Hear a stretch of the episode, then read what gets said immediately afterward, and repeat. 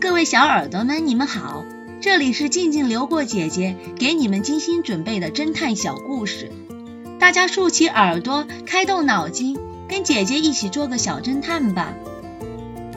小侦探系列一百七十八，时间。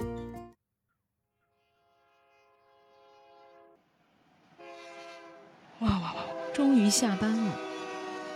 大概在午夜十一点五十分的时候，刚下班的我搭上了一列火车。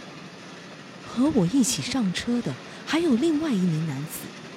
他在车门关闭后，像是突然恢复了意识一般，开始左右环视着周围的乘客，一脸惊讶的表情。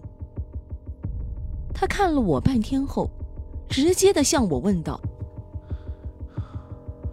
恕我冒昧，请问你今年是二十八岁吗？你怎么知道的？我如此反问他，但被他无视。他自顾自的转去和别的乘客说话。您今年四十五岁？是的，没错。您六十岁吧？你怎么知道？我一直看着他和不相识的乘客们，重复着诸如此类的对话。看来这名男子。似乎有着只要看着别人的脸，就能知道对方年龄的特殊能力。此时到下个停车站还有十五分钟左右的时间，全车厢，包括我在内的乘客，都对这名男子投以好奇的注目眼光。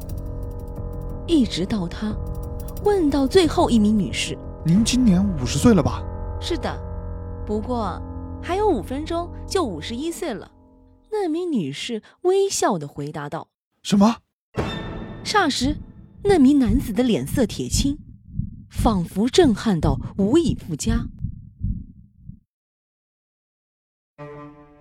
玻璃沙漏，这个故事的真相是：厂商代表把沙漏放在靠近壁炉的地方，玻璃受热膨胀。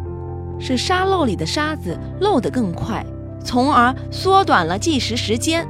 因此，麦克应当获得三万元奖金。